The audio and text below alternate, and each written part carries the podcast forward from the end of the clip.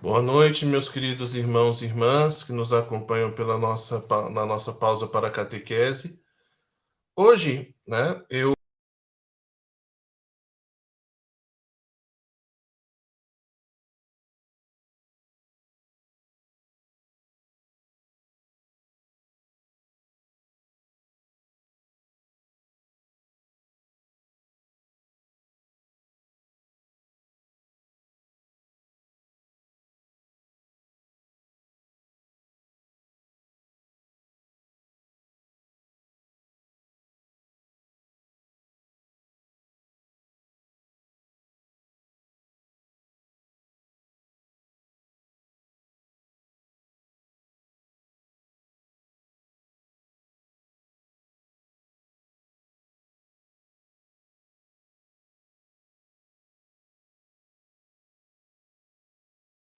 Oi. Agora sim, estávamos sem áudio.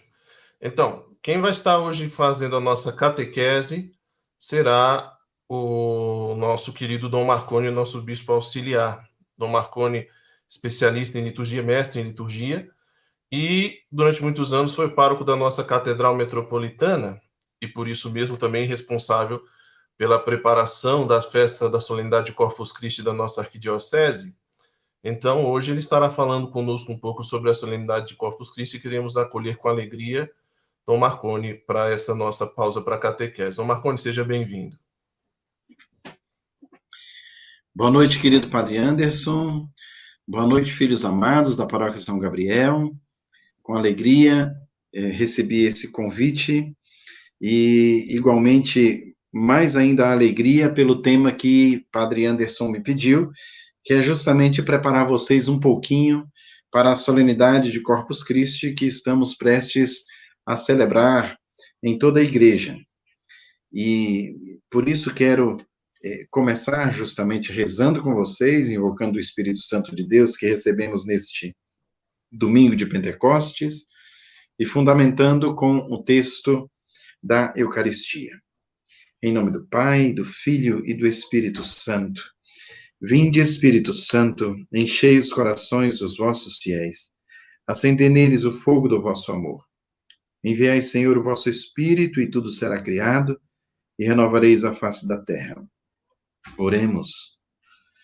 Senhor Pai Santo, dai-nos a graça de crescer no seu amor, cheios do teu Espírito, para que apreciemos bem todas as coisas a começar pela presença de teu Filho na Eucaristia, e gozemos sempre das consolações deste augustíssimo sacramento e da presença do Espírito Santo em nós. Glória ao Pai, ao Filho e ao Espírito Santo, como era no princípio, agora e sempre. Amém. O texto que eu escolhi para ilustrar o nosso encontro de hoje é o texto mais antigo que nós temos da Eucaristia na Sagrada Escritura. Está na primeira carta de São Paulo aos Coríntios, no capítulo 11, dos versículos 23 a 26. Eu recebi do Senhor o que também vos transmiti. Que o Senhor Jesus, na noite em que foi entregue, tomou o pão e, dando graças, partiu e disse: isto é o meu corpo, que é para vós. Fazei isso em memória de mim. Igualmente também, após a ceia, tomou o cálice, dizendo: Este cálice é a nova aliança do meu sangue. Todas as vezes que o beberdes, fazei isso em memória de mim. Todas as vezes, pois, que comerdes este pão e beberdes este cálice, anunciareis a morte do Senhor até que ele venha. Palavra do Senhor. Graças a Deus. Vamos começar justamente é, por esse texto, e a partir deste texto, o sentido da Eucaristia na vida da igreja. Todo o sentido da presença real de Jesus entre nós. Ele mesmo prometeu que estaria conosco. O texto de São Paulo, ele vai trabalhar um aspecto bem prático da comunidade. Eles se reuniam para a ceia do Senhor. lá nos Atos dos Apóstolos, nós vamos encontrar é, os aspectos da reunião dos cristãos. E diz lá em Atos 2,42: eles perseveravam na doutrina. Isso que nós estamos fazendo hoje, no conhecimento das coisas de Deus. Na doutrina dos apóstolos. Nas reuniões em comum, as nossas pastorais, o dia a dia, as preocupações, aquilo que acontece na nossa igreja. Na fração do pão, que é a missa. A Eucaristia foi chamada fração do pão. Foi chamada primeiramente ceia do Senhor, porque eles lembravam da última ceia. Depois foi chamada fração do pão, porque o apóstolo partia aquele pão grande, aquele pão ázimo e distribuía com os fiéis. Depois foi chamado Eucaristia, ou Eucaristesas, do grego, que significa ação de graças. Muito obrigado que damos a Deus por nos ter deixado seu Filho Jesus entre nós. E por último, bem mais tardiamente, foi chamada missa, porque o povo ficava com as últimas palavras que o diácono dizia: Ite missa est. A missa terminou. A nossa missão aqui terminou. E a igreja acrescentou Santa Missa, aquele momento em que presentificamos Jesus no Santíssimo Sacramento do altar, no seu corpo e sangue, alma e divindade, presentes no pão e no vinho consagrados. Este é o mistério da Eucaristia. Então, tudo nasce da Eucaristia. Tudo nasce da última ceia, da presença real de Jesus entre nós daquele momento em que ele chama os seus apóstolos e ele chega a dizer claramente: Desejei ardentemente comer esta ceia convosco. Paulo, então, vai dizer para nós algo muito interessante. Eu passei para vocês aquilo mesmo que eu recebi. E de quem Paulo recebeu? Paulo recebeu dos apóstolos, e recebeu também do próprio Cristo, pelas visões particulares que ele mesmo tinha com o Senhor, os encontros de oração e de intimidade que ele tinha com Cristo. Tudo nasce então da última ceia. Quando se fala em Corpus Christi, quando se fala em adorar Jesus, quando se fala em, em presença real, quando se fala no sacrifício do Senhor, quando se fala da missa, tudo começou naquela última ceia. E para perpetuar, ou seja, para deixar sempre presente entre nós o seu mistério vivido, da sua paixão, da sua morte, da sua ressurreição, Cristo quis ficar conosco. E ele institui, então, a Eucaristia. É impressionante como Cristo institui a Eucaristia. E Paulo vai dizer: ele tomou o pão, deu graças, partiu e deu. O mesmo ele fez com o cálice. E junto com o gesto de Jesus, acompanham as palavras de Jesus: Tomai e comei, tomai e bebei. Jesus manda, é um imperativo. E neste imperativo, Jesus nos coloca a necessidade de participarmos da sua ceia. A ceia sempre é de Cristo.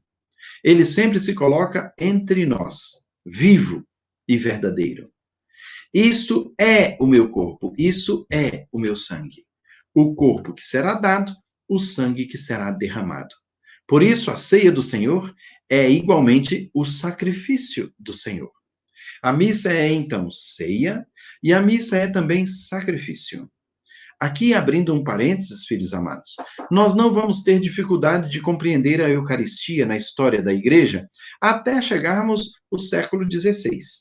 Todos nós entendíamos a Eucaristia como ceia, a última ceia, um convívio, uma refeição que Cristo fez com seus apóstolos, e também concebíamos a Eucaristia como sacrifício, o corpo que será dado, o sangue que será derramado.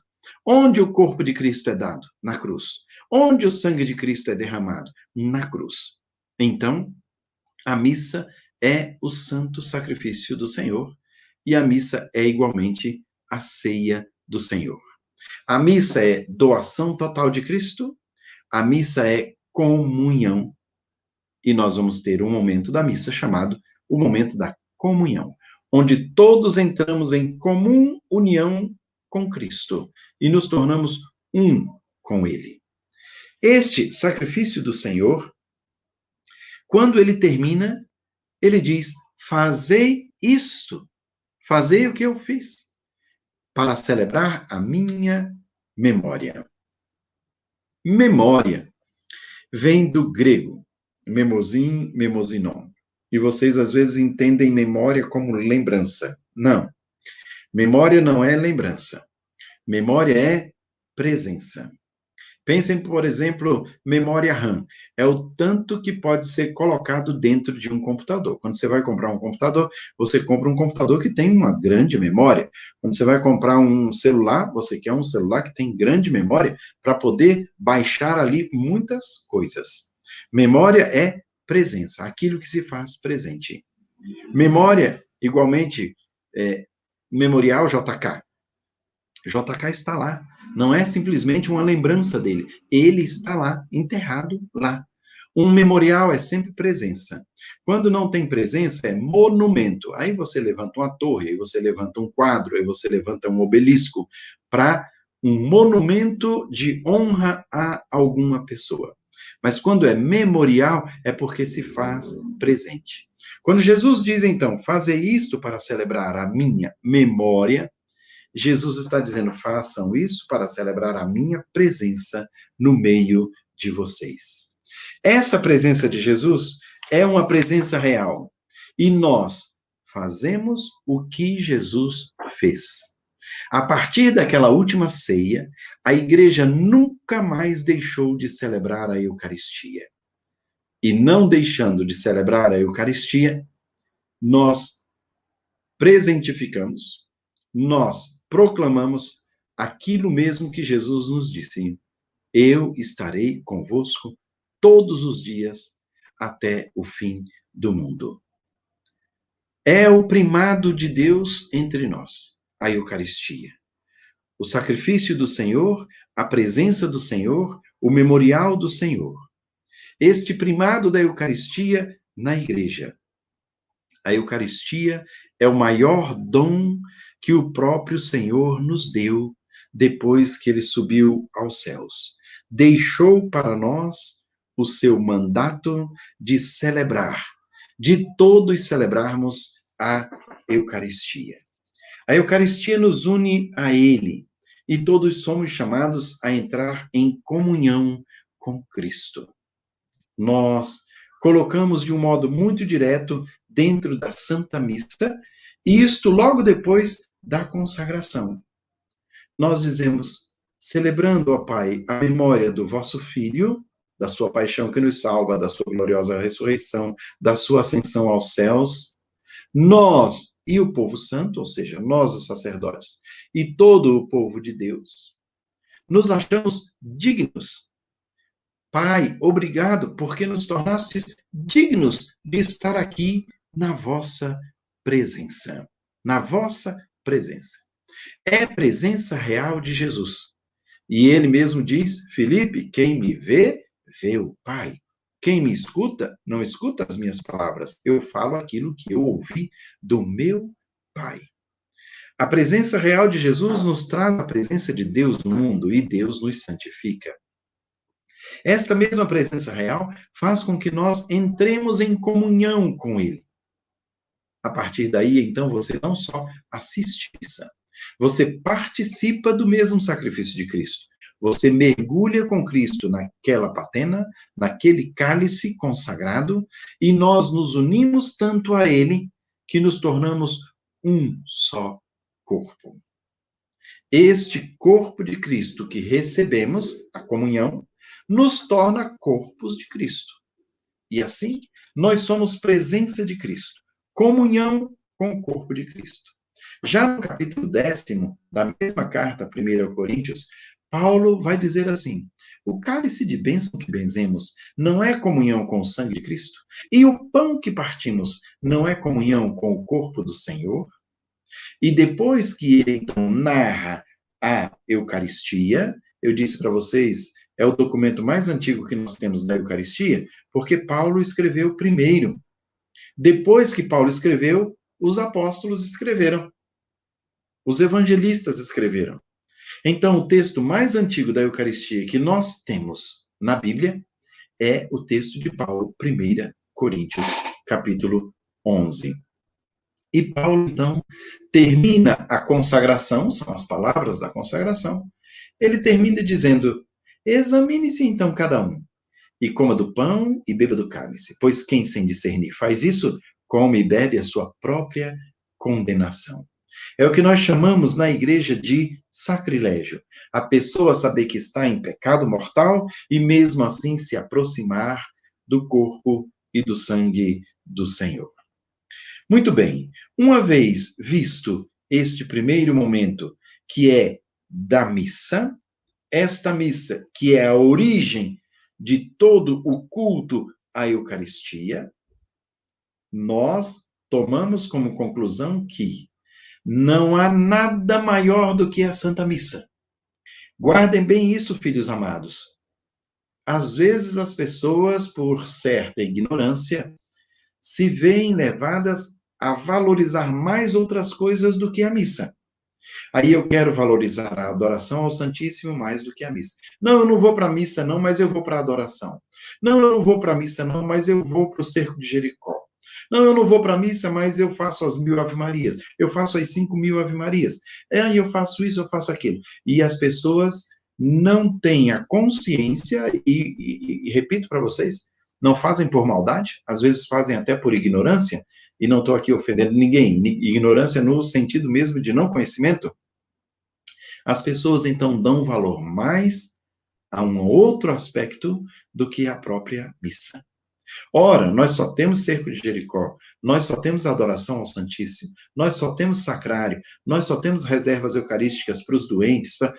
porque nós temos uma missa. Sem a missa não se faz a presença de Jesus. Assim, nada pode substituir a Santa Missa. É lá que eu vou chegar. Porque o culto à Eucaristia que nós fazemos na solenidade de Corpus Christi, nós sempre fazemos depois da missa. Celebramos a Santa Missa, e aí tem a procissão, e aí tem a bênção com o Santíssimo Sacramento. O mesmo se dá no momento em que o padre celebra também nas paróquias. Este ano, Corpus Christi, mais uma vez, por causa da pandemia, será de forma extraordinária nas paróquias. Com a graça do bom Deus, ano que vem, vamos voltar a lotar aquela esplanada dos ministérios para dar uma é, proclamação pública da nossa fé e do nosso amor a Jesus Eucarístico. Muito bem. Se todo o fundamento está na missa, também a adoração, também Corpus Christi, também todo o movimento que fazemos para a Eucaristia é fruto da própria Santa Missa. Porque na missa o Cristo mesmo se oferece ao Pai. E de forma sacramental, ele conserva a sua presença real corpo, sangue, alma e divindade, mesmo depois da missa, nas espécies eucarísticas do pão e do vinho consagrados. Então, filhos amados, se no primeiro momento eu expliquei para vocês o que é o memorial, que é a presença de Jesus, não é algo que aconteceu lá no passado. Memorial não é uma lembrança do que Jesus fez, então nós vamos fazer também. Agora, nesse segundo momento, a presença real de Jesus independe da nossa fé. Jesus não se faz presente porque eu creio. Mesmo quando um padre celebra sozinho, independente da minha manifestação, Jesus se faz presente. A presença real de Jesus se dá pela sua própria palavra. Tomai, comei, tomai, bebei, isso é o meu corpo, isto é o meu sangue. E esta presença real permanece entre nós. Jesus permanece entre nós. Eis que estarei convosco todos os dias até o fim do mundo. É a partir do augustíssimo sacramento do altar que Jesus se faz presente. E aí a igreja compreende a ponto de ter o zelo até com os mínimos fragmentos vocês veem um gesto tão bonito que pode parecer despercebido, mas vejam aí em cada missa como que Padre Anderson junta até mesmo os fragmentos da patena para que nada se perca. Estão lembrados da multiplicação dos pães? Jesus diz: recolham tudo para que nada se perca. Assim também, quando a gente celebra a Eucaristia, a gente recolhe tudo. Jesus está presente na hóstia inteira, Jesus está presente em cada partícula, Jesus está presente em cada gota do Santíssimo Sangue do próprio nosso Senhor. A igreja, então, tem esse zelo de guardar. E aí, os ministros da Eucaristia, meus amados ministros, junto com o seu zeloso sacerdote, faz com que, fazem com que a Eucaristia seja adorada, respeitada. O modo como nós tratamos a Eucaristia mostra o modo como nós temos fé na Eucaristia. Se eu acredito em Jesus, eu trato com maior zelo. Os cristãos, então, guardando Jesus, desde os primeiros séculos, desde o tempo dos apóstolos, eles guardavam Jesus de uma maneira muito bela e própria, e com um objetivo também muito belo. Primeiro, terminava a missa quando o padre tinha é, quebrado todo o pão e distribuído um pedaço para cada um que participava da missa. Não imaginem que as missas no tempo dos apóstolos eram missas lotadas como as nossas. Não. As comunidades eram pequenas, até mesmo porque eram perseguidos, tinham que celebrar escondidos muitas vezes nas catacumbas, mas a maioria das vezes é, é, celebravam nas casas. Por isso que tomou o nome de igreja. Igreja vem de domus ecclesiae, a casa da reunião. Eclesia significa reunir, agrupar, juntar todo mundo para uma celebração. Nós chamamos então assembleia litúrgica ou assembleia eucarística. Nos reunimos para celebrar a Eucaristia. E quando o padre então dava um pedaço para cada um, as pessoas levavam para casa, olha que coisa bonita, como era no início da igreja. As pessoas levavam a Eucaristia para casa, e lá eles tinham um lugar chamado Sacrarium, lugar sagrado, daí o nome sacrário, sagrado. Eles depositavam a Eucaristia ali, e todos os dias, antes de comer qualquer coisa, eles comiam um pedacinho daquele pão consagrado. Chegava no sábado, comiam o último pedaço e no domingo recebiam outro pedaço para a semana inteira, porque a Eucaristia não era celebrada todo dia, era só aos domingos que os apóstolos e que os sucessores dos apóstolos celebravam a Eucaristia. Desde o início, os cristãos têm a certeza da presença real do corpo, sangue, alma e divindade de nosso Senhor Jesus nas espécies eucarísticas, no pão e no vinho consagrados. Isto um pouco de história da Santa Missa, para vocês terem como fundamento de onde vem a nossa adoração, de onde vem o nosso Corpus Christi. Uma vez então que a igreja guarda o Santíssimo Sacramento, primeiro nas casas, porque os fiéis levavam também para os doentes para aqueles que não podiam estar na Assembleia, eles levavam. Olha aí, ministros extraordinários, o primeiro dever de vocês. Ah, mas nós ajudamos o padre a distribuir na missa. É verdade, devem continuar ajudando. Mas o primeiro dever de vocês é levar aos irmãos que não puderam vir à missa. É por isso que a Pastoral da Saúde ajuda também a descobrir onde estão os enfermos, onde estão aqueles que precisam receber Jesus e querem receber Jesus o padre vai lá na semana, atende a confissão, dá a unção, para que o ministro, no domingo ou no dia mais oportuno, leve a comunhão para o seu doentinho. E como eu sou feliz dos nossos ministros extraordinários amarem os nossos enfermos.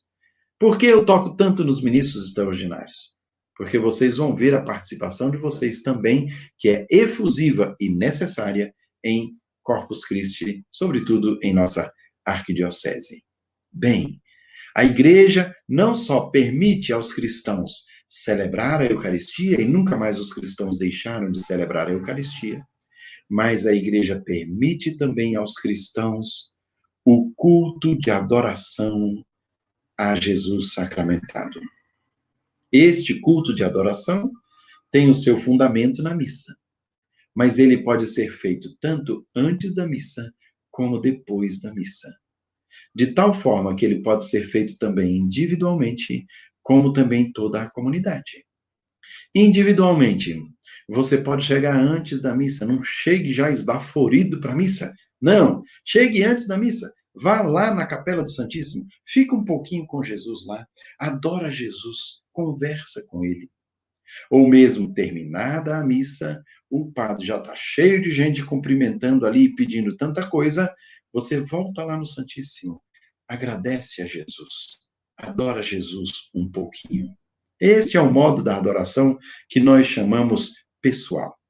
Mas a adoração pode ser também comunitária, em assembleia, a Eucaristia foi feita para se comer. Jesus diz: tomai e comei, tomai e bebei.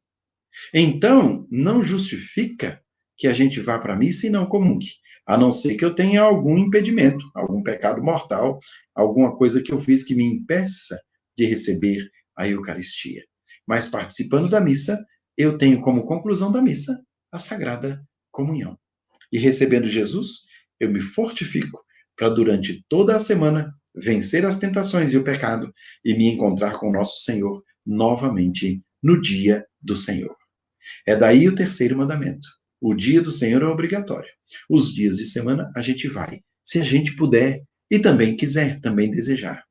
Mas os cristãos desejaram tanto que a igreja não fixou simplesmente a missa no domingo a partir das missas dominicais, depois do século IV, quando os cristãos receberam a liberdade de culto, porque antes eram proibidos, então os cristãos começaram a multiplicar as missas.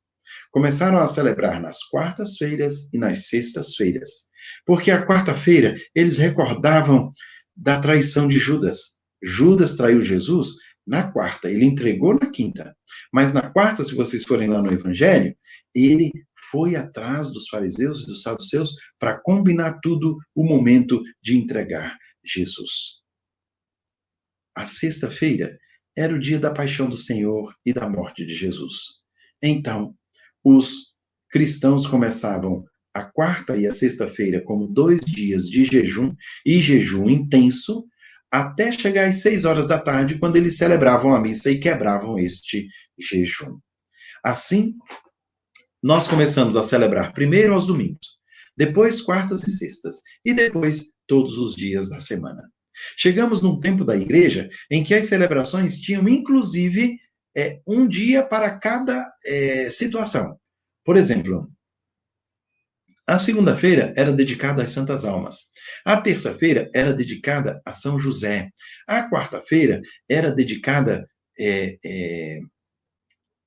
à igreja. A quinta-feira era a própria Eucaristia. A sexta-feira era a morte do Senhor. O sábado era Nossa Senhora. O domingo era o dia do Senhor, da ressurreição do Senhor.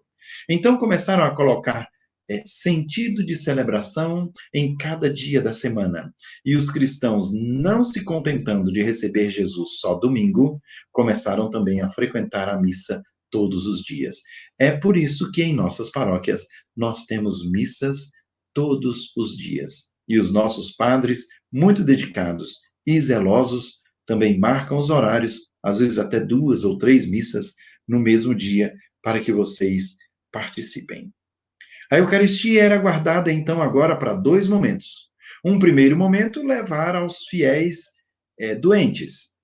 E criou-se também o aspecto que nós chamamos do viático, a última comunhão. Para as pessoas que estavam falecendo, o padre ia lá, dava a unção dos enfermos e depois da unção dava a comunhão se a pessoa tinha condições de receber Jesus eucarístico, de engolir, enfim.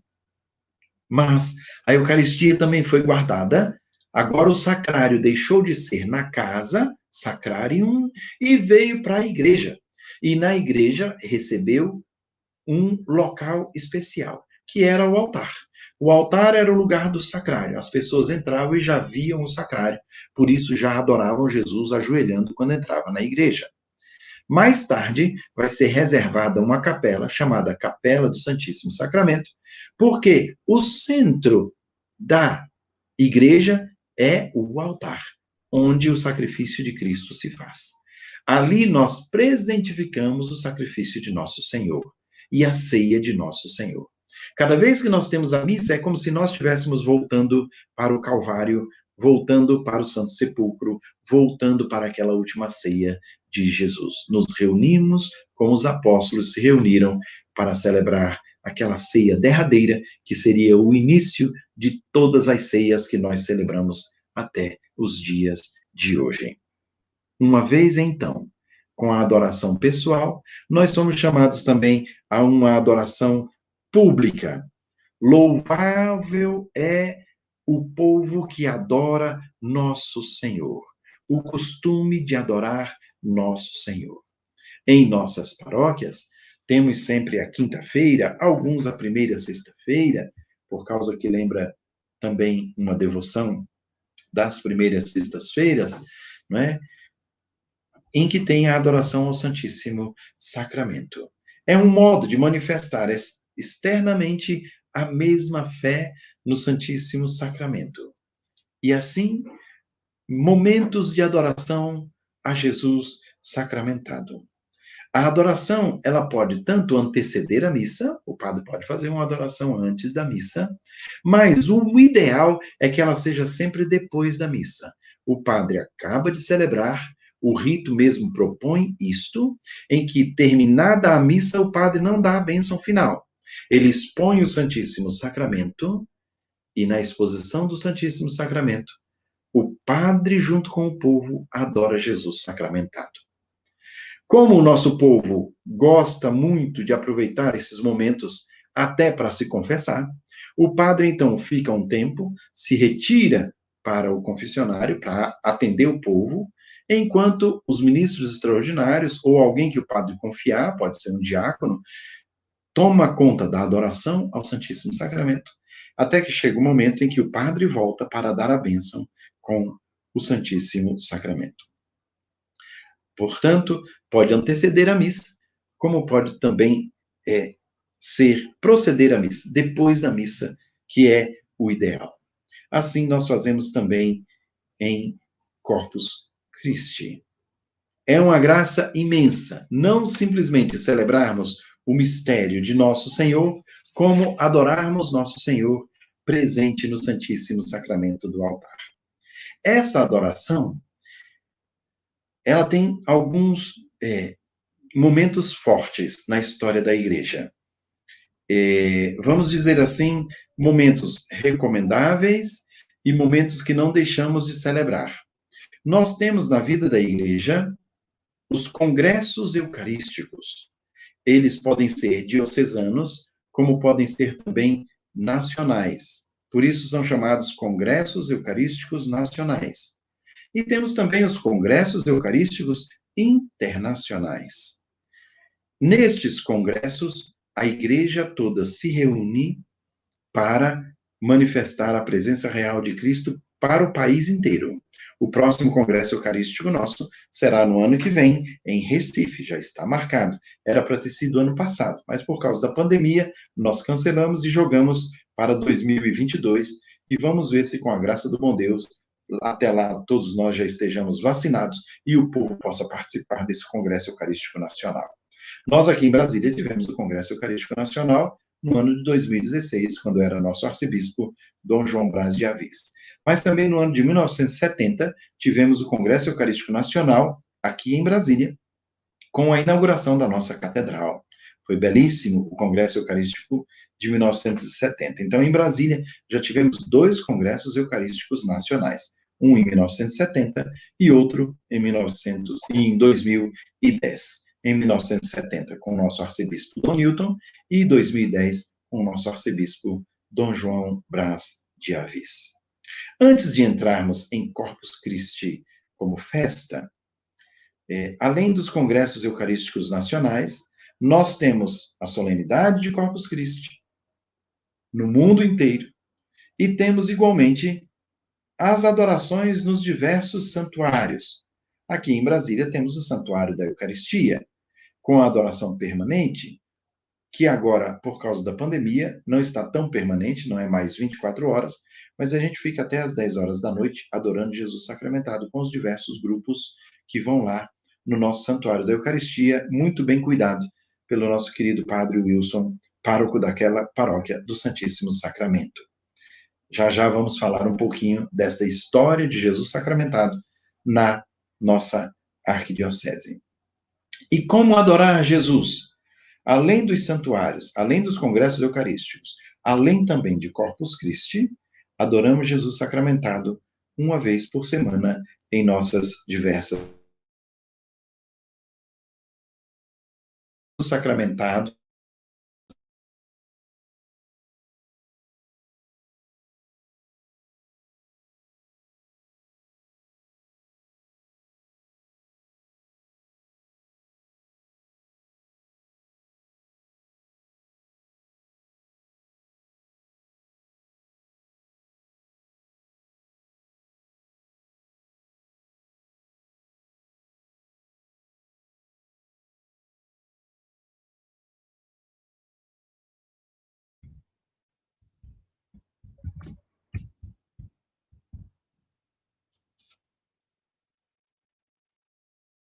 Voltou? Ah, muito bem. Então vou continuar. muito bem, filhos santos. É... Além, então, dos santuários de Corpus Christi, dos congressos eucarísticos internacionais e nacionais, nós temos a adoração nas paróquias. E como adorar? Vou dar aqui uma dica a vocês de como adorar nosso Senhor, de tal forma que é, vocês guardem esses quatro momentos. A adoração em si, ela deveria ser extremamente silenciosa. Assim se adora. Eu vou dar um exemplo para vocês. É, diante de uma pessoa muito importante, a gente fica até sem palavras. Diante de uma pessoa muito importante, a gente até se debruça, a gente até cumprimenta se agachando. Como vai? Que prazer imenso estar com o Senhor. Enfim, então, diante de nosso Senhor, nos prostramos. Por isso que na missa, na hora da consagração, nos ajoelhamos. Eis o sentido de se prostrar. Lembrem-se de Moisés, Deus mesmo falando: tira as sandálias, Moisés. O lugar em que você pisa é sagrado. E Moisés, então, se prostra. Também os discípulos, quando viram Jesus, se prostraram. As mulheres, quando viram Jesus, se prostraram abraçando seus pés. É o reconhecimento da divindade. Por isso, a adoração deveria ser sempre muito silenciosa. Muito silenciosa. Mas, como a gente não aguenta, e muitos não sabem nem como adorar, então a gente coloca alguns momentos também de oração e alguns momentos de canto. Mas mesmo a adoração que tem canto e que tem uma leitura da palavra, que tem uma reflexão, às vezes até uma homilia do padre, silêncio.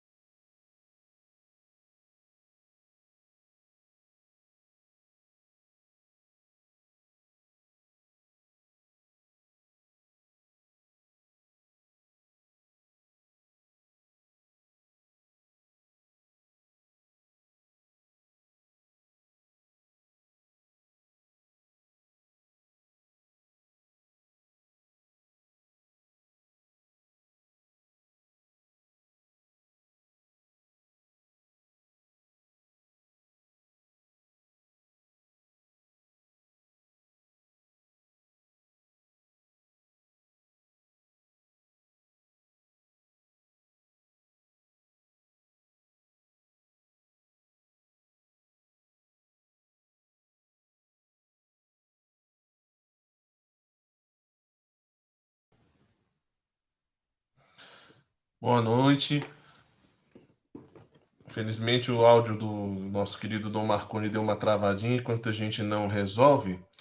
Eu queria aqui acolher de coração os que estão participando conosco na nossa, na nossa, na nossa pausa para catequese. Então, Antônia Ferreira, Rita Alexandre, Lucineide Sales, Antônia Ferreira, a Irenildes, Irenildes Marques, Rosângela Magalhães, Eunice Castro, Nice Souza, Cristiane Carritilha, o Cris, né? É, Maria Zulmira, Vânia Vasconcelos, Eva Conceição Soares, Edna Lúcia, Leda, Luzia Mendes, Wesley Moab, Márcia de Oliveira, Jéssica Soares, a Alana, a Lúcia de Fátima, a Lúcia que está aí se, se cuidando aí, está em quarentena aí, nós estamos aí rezando junto com ela. Zumira Brito, a Maria Zumira, Cleivanir, Cecília Estrela, Maria Jacinta, a Lourença, a Valda, né, a Valdereis, é, o Marcos Antônio, tá? Irmã Marcilene está conosco também, Rosângela Vieira. Então, muito obrigado por estar participando conosco. Estamos aí terminando. Agora, Dom Marconi vai retornar porque o áudio dele, a internet dele já conseguiu estabilizar. Então, Ai, que bom. Me perdoe aí se o problema é do lado de cá, viu? Eu entendo pouco dessas coisas. Mas eu vou ser mais. Tá bom. Eu vou, vou tentar ser mais objetivo, meu querido Padre Anderson. Obrigado pela paciência. Então, vou citar a vocês quatro momentos para uma boa e frutuosa adoração. O primeiro momento, a adoração. Primeira coisa que a gente tem que fazer quando o Santíssimo Sacramento é exposto é o quê? Ajoelhar. Reconhecer Jesus, reconhecer a presença real, adorar Jesus.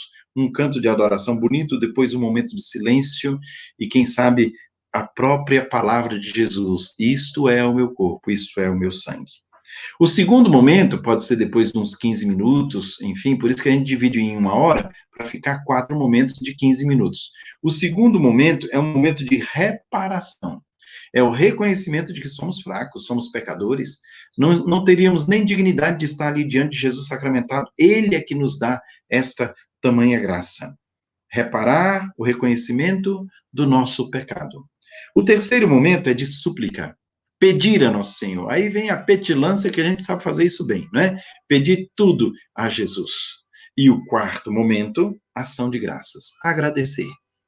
Então, adorar, reparar, pedir, suplicar e agradecer. A ação de graças.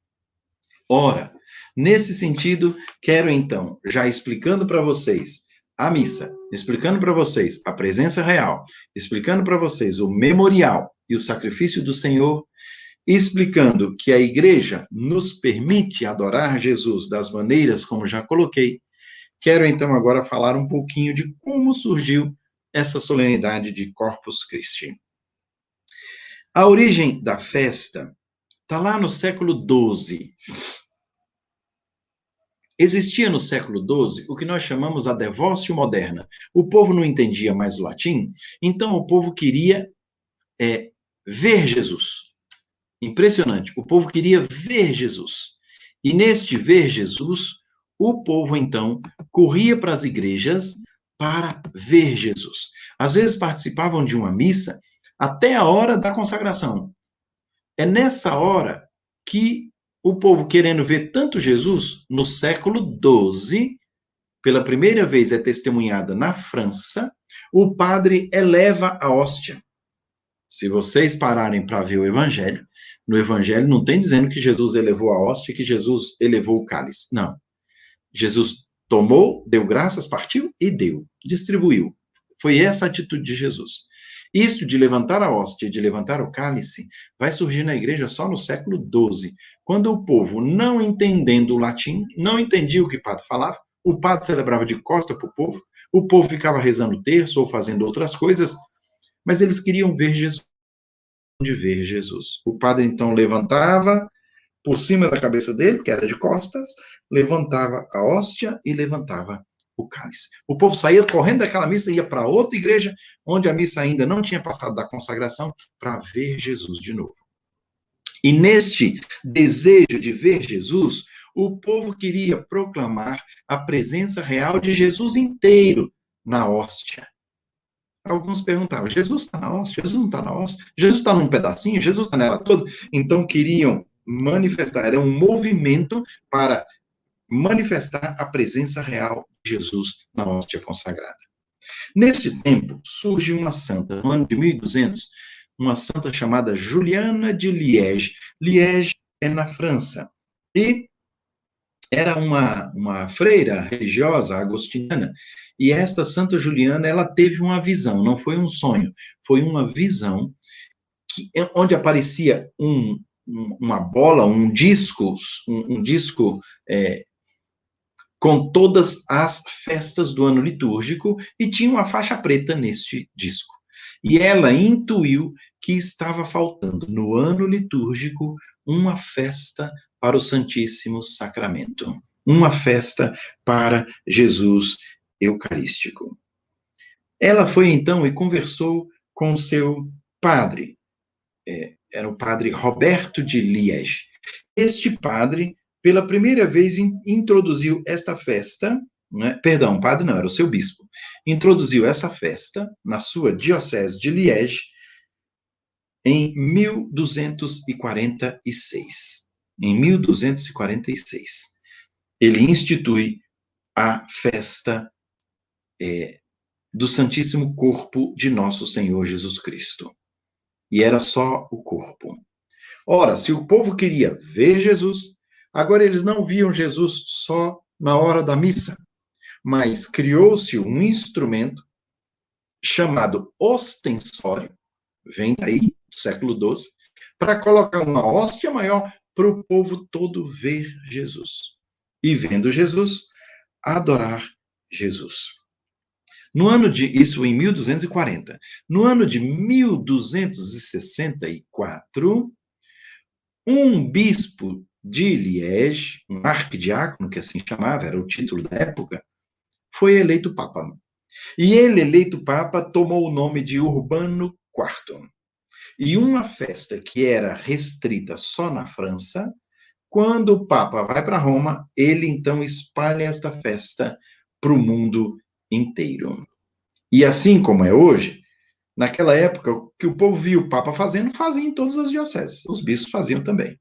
Então, a festa tomou um grande volume, porque o Papa não simplesmente é, colocou a adoração, mas ele chamou nada mais, nada menos que São Tomás de Aquino, de um lado, e chamou do outro lado São Boaventura de Bagnoregio.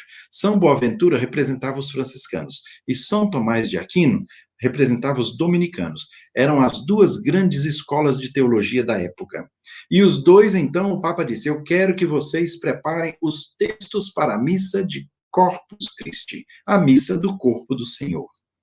São Tomás preparou e São Boaventura também preparou.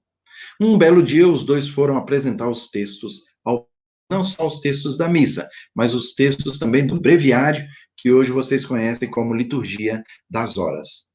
E começou aquilo, você primeiro, você primeiro, você primeiro, tá bom. Tomás de Aquino começou a apresentar primeiro.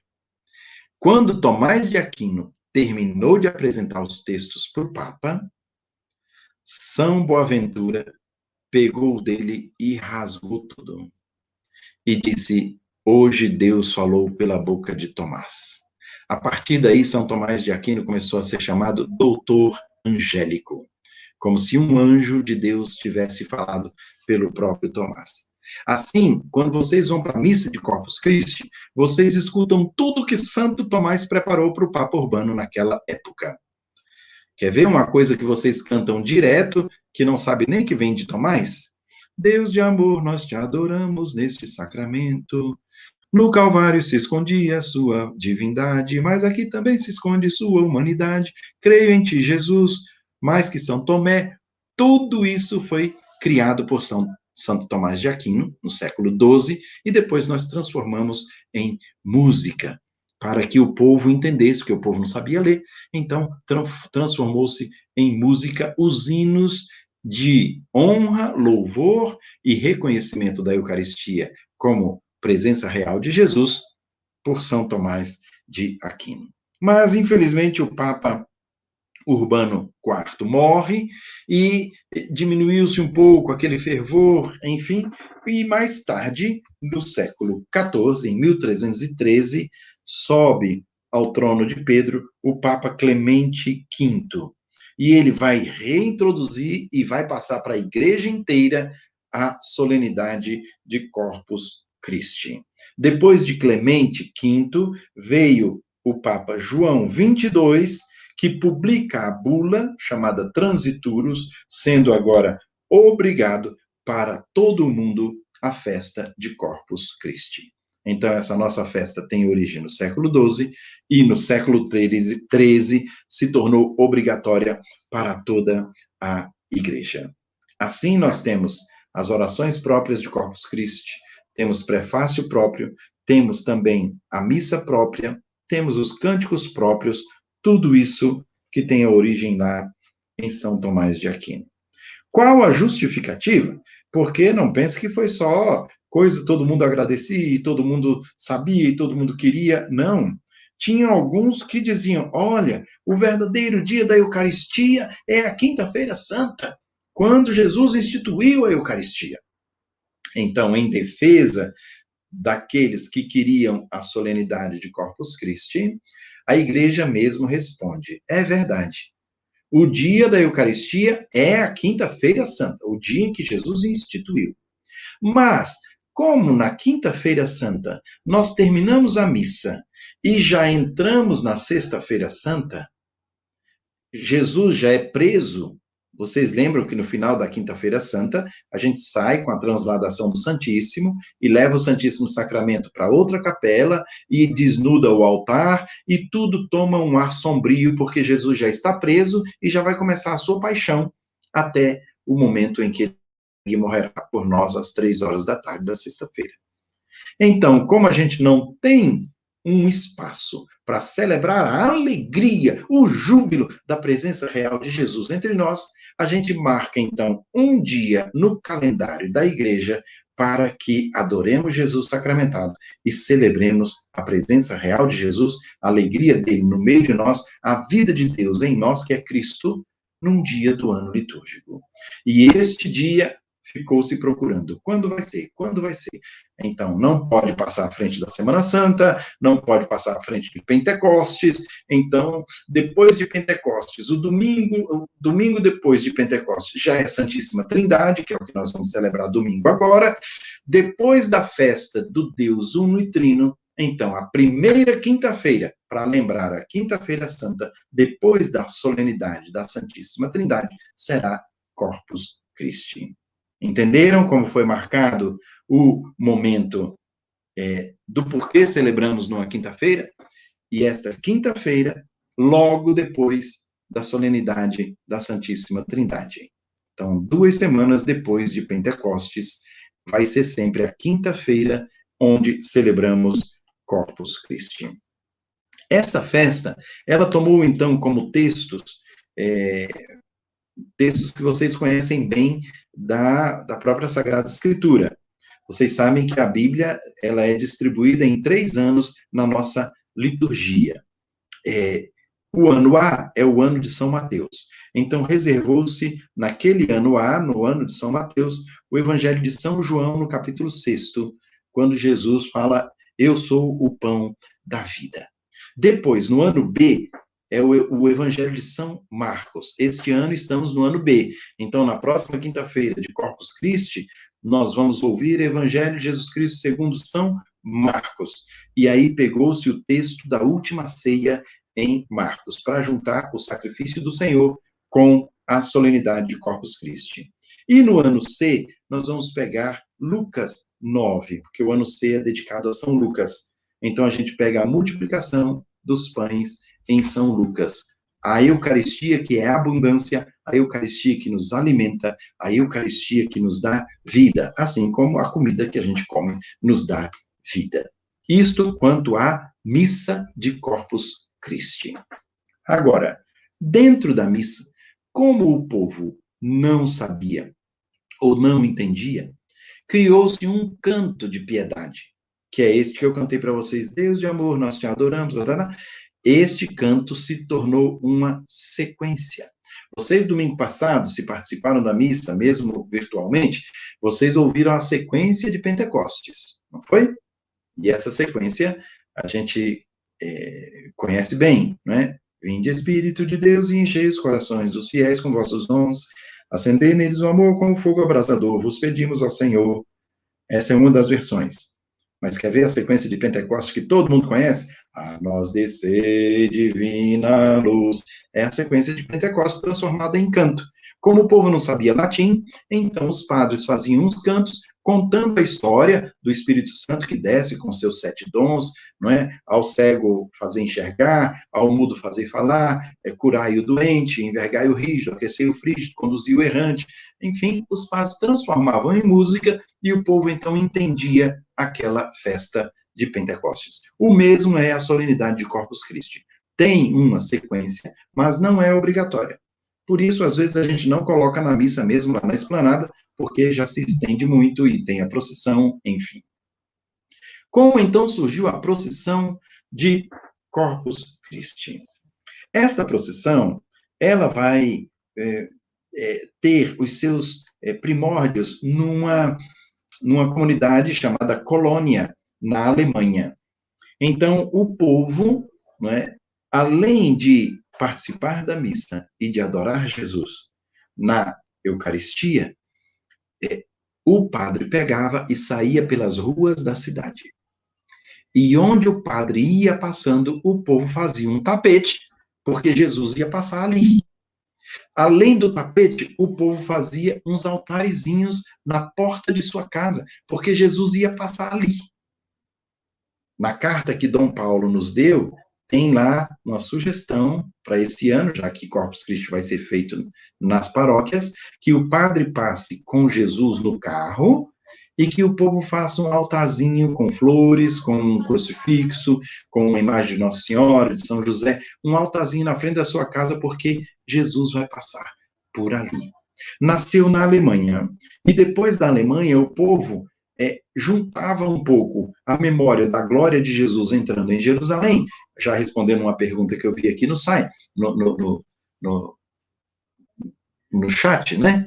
E o povo é, fazia tapetes com palhas, com é, é, ramos verdes mostrando a vida, e mais tarde esses tapetes se tornaram bem mais sofisticados, com sinais da Eucaristia, com sinais da igreja, e a gente, então, aqui em Brasília, como dá para fazer um tapete na esplanada dos ministérios inteira, não é? A gente faz ali aqueles 120 metros até chegar ao altar com o tapete de Corpus Christi, que desde o início a gente dedicou aos jovens. No tempo da igreja, eles colocaram até mais coisas. Na procissão de Corpus Christi, ia Jesus na frente, aí vinha uma senhora, trazia Nossa Senhora, vinha outro, trazia um São Judas, vinha outro, trazia até um São Jorge no cavalo, enfim, eles queriam dizer: todos os santos seguem Jesus, aqueles que já estão no céu, e nós aqui na terra também seguimos Jesus. Este era o sentido da procissão de Corpus Christi. E esta procissão deve sempre recordar: nós somos uma igreja a caminho. Agora, nessas procissões, tinham o que se chamavam estações. O padre passava a cidade inteira, mas como às vezes a cidade era grandinha, o padre então dava umas paradas até para descansar, e nessas paradas ele abençoava o povo com o Santíssimo Sacramento. Assim também nós, em Brasília, criamos três paradas. A primeira para abençoar os enfermos, que não puderam vir na procissão de Corpus Christi. A segunda para abençoar os governantes, porque em Brasília nós estamos no lugar das grandes decisões para o país inteiro. E a terceira para abençoar as famílias. Aquelas que vieram, aquelas que não puderam vir, aquelas que são católicos, aquelas que não são católicos, Jesus abençoa a todos. Por isso nós temos três bênçãos na procissão do Santíssimo Sacramento na esplanada dos ministérios. Eis aí o histórico de Corpus Christi. Dei um pouco de teologia para vocês, dei um pouco de como começou tudo com a missa e agora dei o histórico da festa de Corpus Christi. Em Brasília, já no ano de 1960, nós fomos criados como cidade, como arquidiocese, Em 1961, nós tivemos a primeira procissão de Corpus Christi, já em 1961.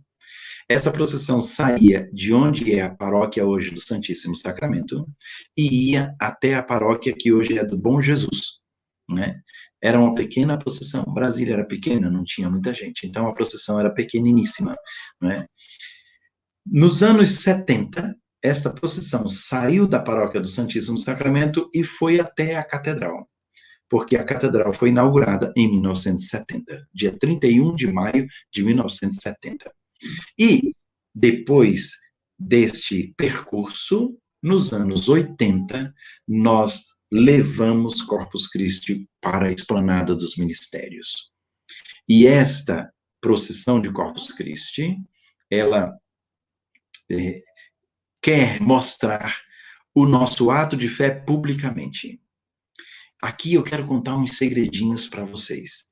Em primeiro lugar, a paróquia do Santíssimo Sacramento, ela é chamada Paróquia Nossa Senhora do Santíssimo Sacramento.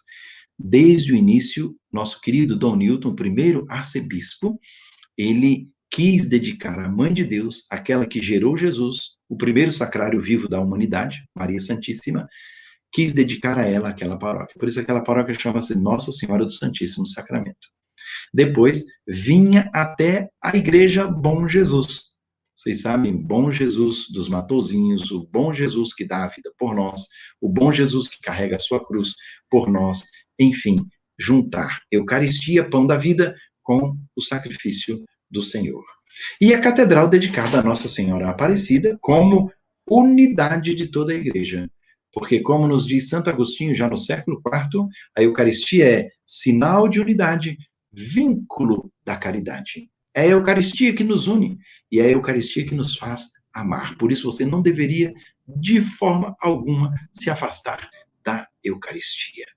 Bem, quando nós criamos a solenidade de Corpus Christi na catedral, então criou-se também uma comissão. Aqui quero agradecer demais essa comissão de Corpus Christi, que eu comecei a tomar conta desta comissão no ano de 1984. Eu ainda era seminarista, mas Dom Ávila, na época, e também Dom Falcão foi quando ele chegou em Brasília, já me incumbiram disso, e nós cuidamos dessa procissão de Corpus Christi com a comissão de Corpus Christi, que até hoje existe, e depois, como eu me tornei pároco da catedral, é, ficou assim determinado que o pároco da catedral ele tomasse conta da comissão de Corpus Christi e da comissão de Nossa Senhora Aparecida. Hoje ela é cuidada pelo nosso querido padre João Firmino, pároco da nossa igreja mãe, a catedral. Esta procissão de Corpus Christi nós, até os anos 90, fazíamos é, em cima de um, um carro de som, enfim, Jesus muito alto, o povo olhando, enfim. Mas quando chegou em 1991, o Papa veio ao Brasil. Eu tomei, ele veio antes em 1900, perdão, não foi em 91. Foi em 1980. O Papa veio ao Brasil e veio a Brasília, e aqui ele nos deixou o Papa móvel. Então, a partir daí, nós começamos a colocar Jesus no Papa Móvel, para lembrar também nossa unidade com o Santo Padre, com Pedro na terra. Tu és Pedro, e sobre essa pedra edificarei a minha igreja. A igreja é edificada pelo corpo de Cristo, pela Eucaristia, e é conduzida pelo Espírito Santo através do nosso Santo Padre, que une toda a igreja, com os bispos, com os padres e com vocês, amados leigos que amam tanto Jesus. E nessa solenidade, então, de Corpus Christi, nós, uma vez por ano, fazemos com festa, com júbilo, para proclamar Jesus presente, corpo, sangue, alma e divindade, nas espécies eucarísticas, no pão e no vinho consagrados.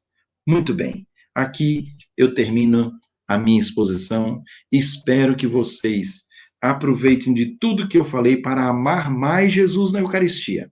Não se afastem de Jesus Eucarístico. Jesus Eucarístico é tudo, princípio e fim da nossa vida. Nós, católicos, sabemos disso. Aqueles que estão lá fora não o sabem. Então, filhos amados, amem muito Jesus, louvem muito Jesus, e aí no recanto enfeitem as casinhas de vocês por onde o nosso querido Padre Anderson vai passar com Jesus sacramentado. Muito obrigado pela paciência em escutar. Agradecemos, Dom Marconi. É, eu só queria lembrar uma, é, uma experiência, né? Eu, a primeira vez que eu participei da procissão de Corpus Christi ainda era a acólito da minha paróquia. era coroinha. Na época ainda podiam os acólitos de paróquia participar da procissão de Corpus Christi, né? Então eu participei. Foi no ano de 1997, foi a primeira vez. Olha que coisa, hein? Já me viu lá, né? Depois como seminarista. Você já me viu lá no altar, né? né? Você já me viu lá no altar em 97, né? 97, eu já cuidava da festa. É, muito bem. É, é. era, era, era um momento esperado. Os acólitos das paróquias faziam. Uma, era muito bonito, né? Uma verdadeira. Para não incumpridade mais a procissão, né? Foi, tirar, nós tivemos que tirar os coroinhas porque os seminários aumentaram muito. Então, quando veio o Retentores Mater para Brasília, então nós tínhamos quase 200 seminaristas. 200 seminaristas, com 200, 300 padres. Então, a procissão ia ficar de um jeito que a gente não ia sair nunca do altar, de tanto padre que ia passar. Então, a gente pediu para os coroinhas que é, é, não fossem mais diretamente na procissão, mas que podiam vir e ficar ali à frente do altar. Eu né? acho que eles desanimaram um pouco, porque o bonito era a procissão, né? E demos a, a, a prioridade na procissão para os seminaristas e para os sacerdotes, né? Agora, acompanhando aqui um pouco, se, se me permite, Padre Anderson, Sim. acompanhando aqui um pouco a, as perguntas ou as colocações, né?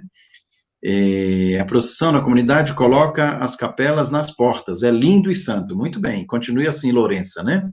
E também o, o povo santo do recanto. Marcos Antônio, a melhor coisa da festa de Corpus Christi é a ausência do financiamento público, nós católicos que promovemos, isso é verdade. Isso aconteceu depois que chegou nosso querido Dom é, Sérgio da Rocha. Então, Dom Sérgio, ele me pediu, na época eu já cuidava também de Corpus Christi, Nossa Senhora Aparecida, ele me pediu que não queria mais financiamento público. E não foi porque a gente quer desprezar os políticos, ou os nossos deputados, ou mesmo o governo do Distrito Federal. Não.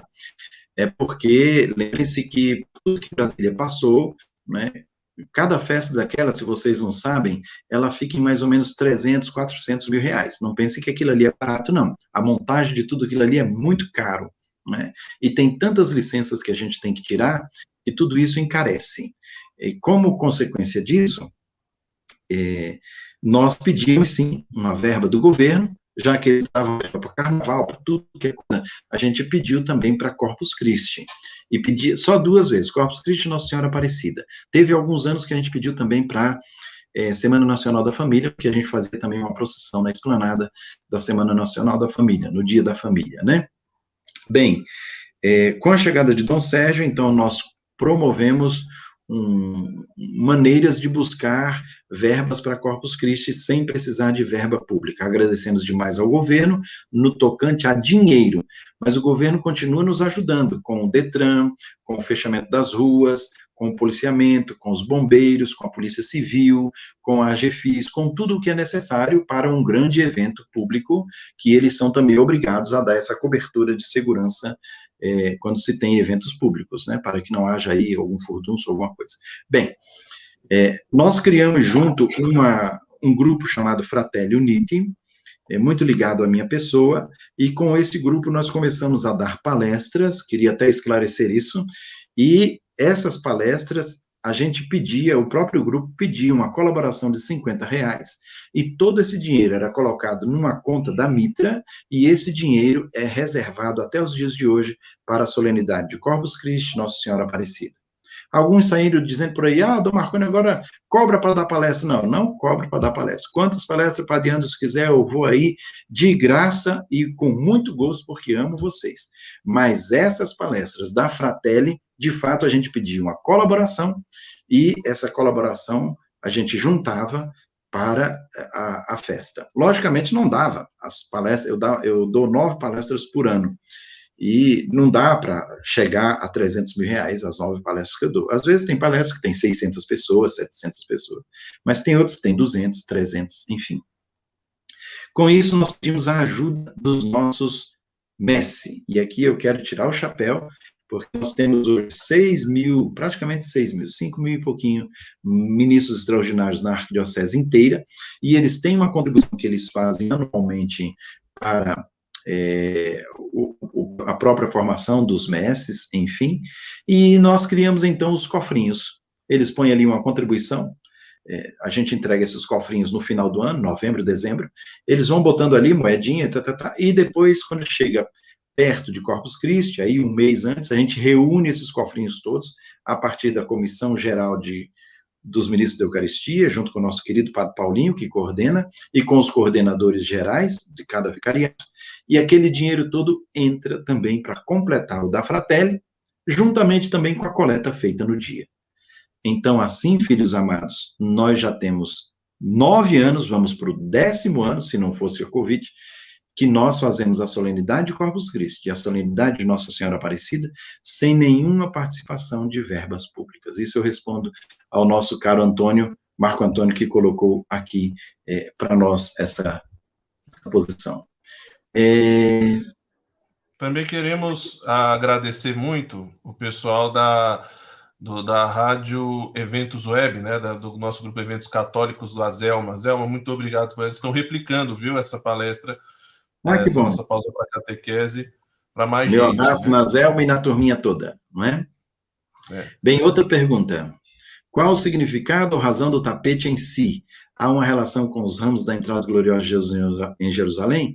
Como é honrada e homenageada a Sagrada Eucaristia neste bonito gesto do tapete? É, como eu falei, né, surgiu na Alemanha e começaram simplesmente com é, ramos verdes e com flores, porque Jesus ia passar por ali. Então, como que é, honrando o lugar por onde Jesus passava. Mais tarde, no século XVI, XVII, é que vai é, esse tapete tomar formas assim extraordinárias de, de sinais litúrgicos, sinais da Eucaristia.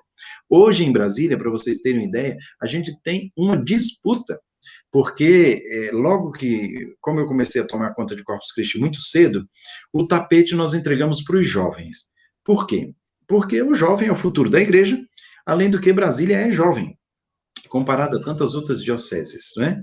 E a gente queria uma participação do jovem. Depois veio aquele é, horrível assassinato do índio, é, que os jovens é, tocaram fogo no índio e tal, e com isso é, eu quis mostrar a face do bom jovem de Brasília, para não ficar só uma face de um jovem violento de Brasília. Então, nós entregamos para os grupos de jovens. Começou com escalada, também com o Emaús, que sempre esteve presente, também com o Joia, também com vários eh, antigos grupos de jovens de Brasília, e depois nós passamos para os grupos de jovens das paróquias. Hoje também está o SEGME e outros grupos que é, disputam um pedaço daquele tapete, que é sorteado, viu?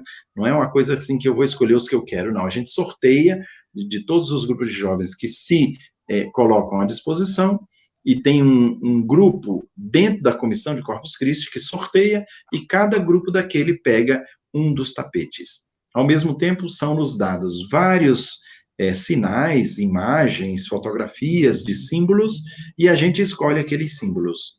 Normalmente, todo ano, Corpus Christi tem um tema.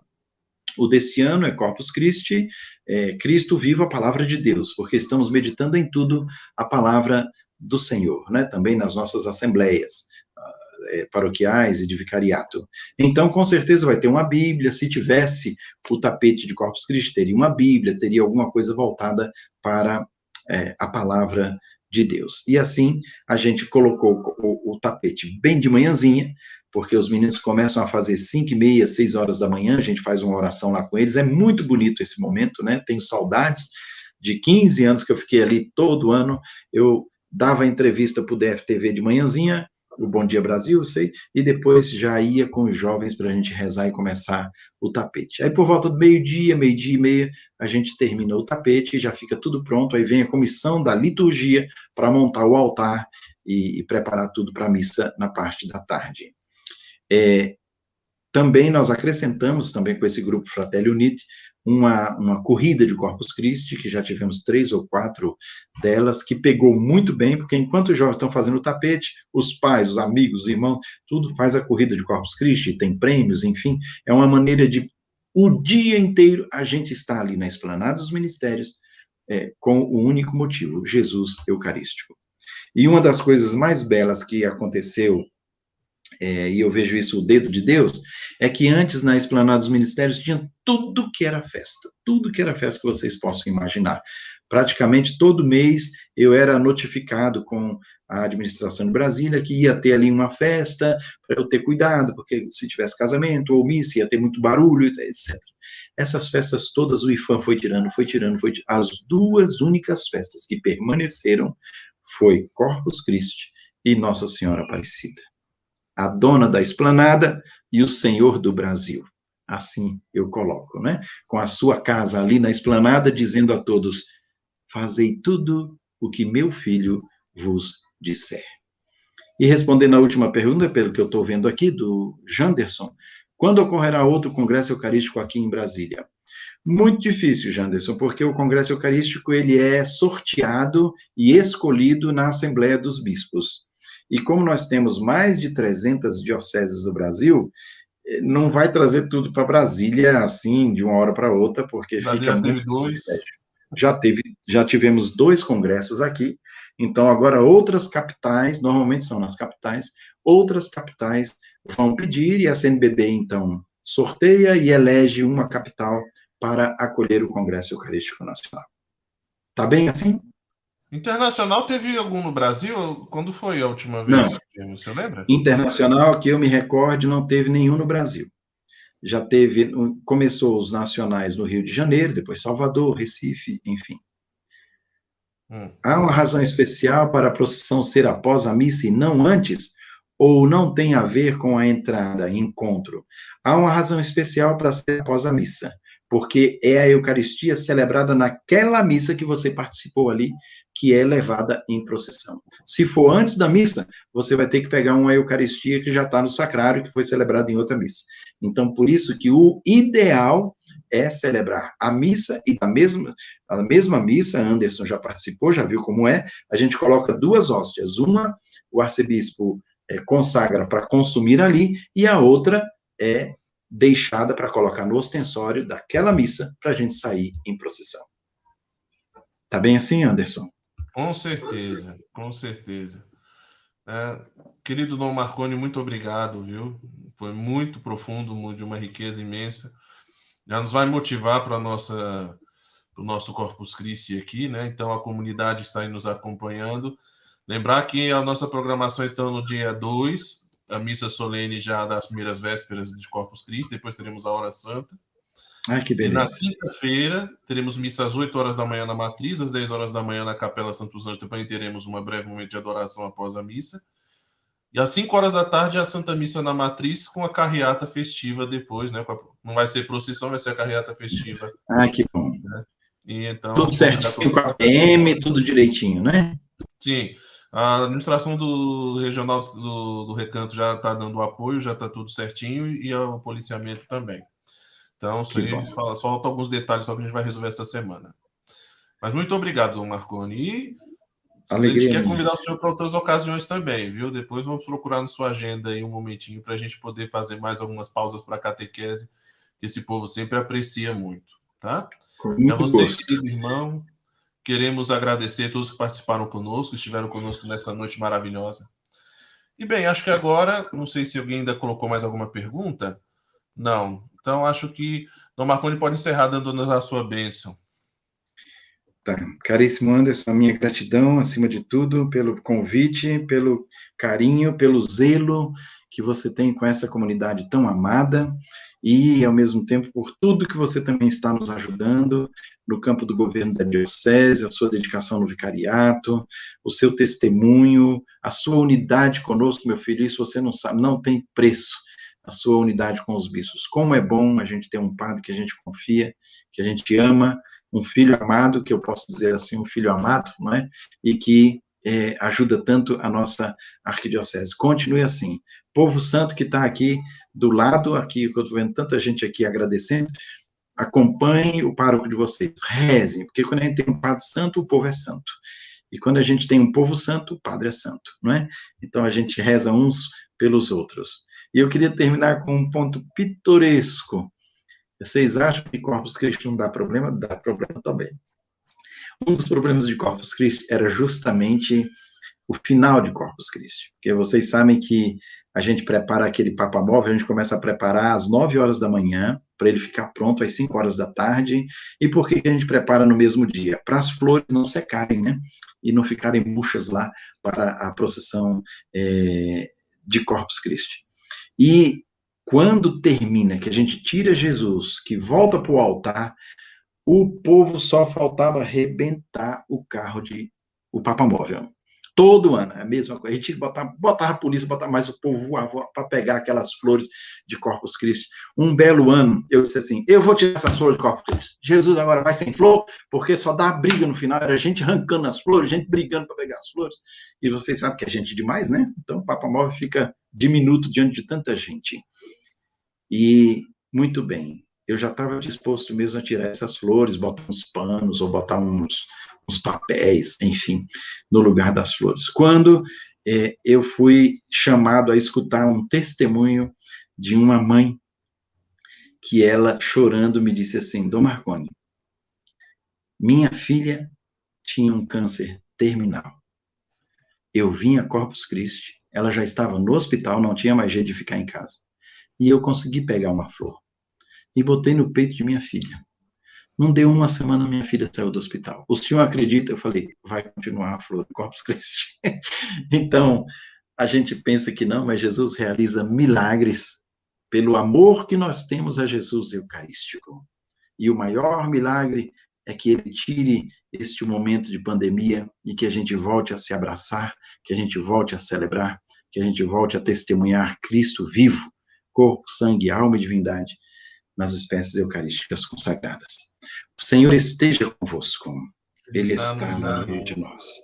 Pela intercessão da Mãe de Deus, de São Gabriel, que anunciou que ela seria o primeiro sacrário vivo de Deus.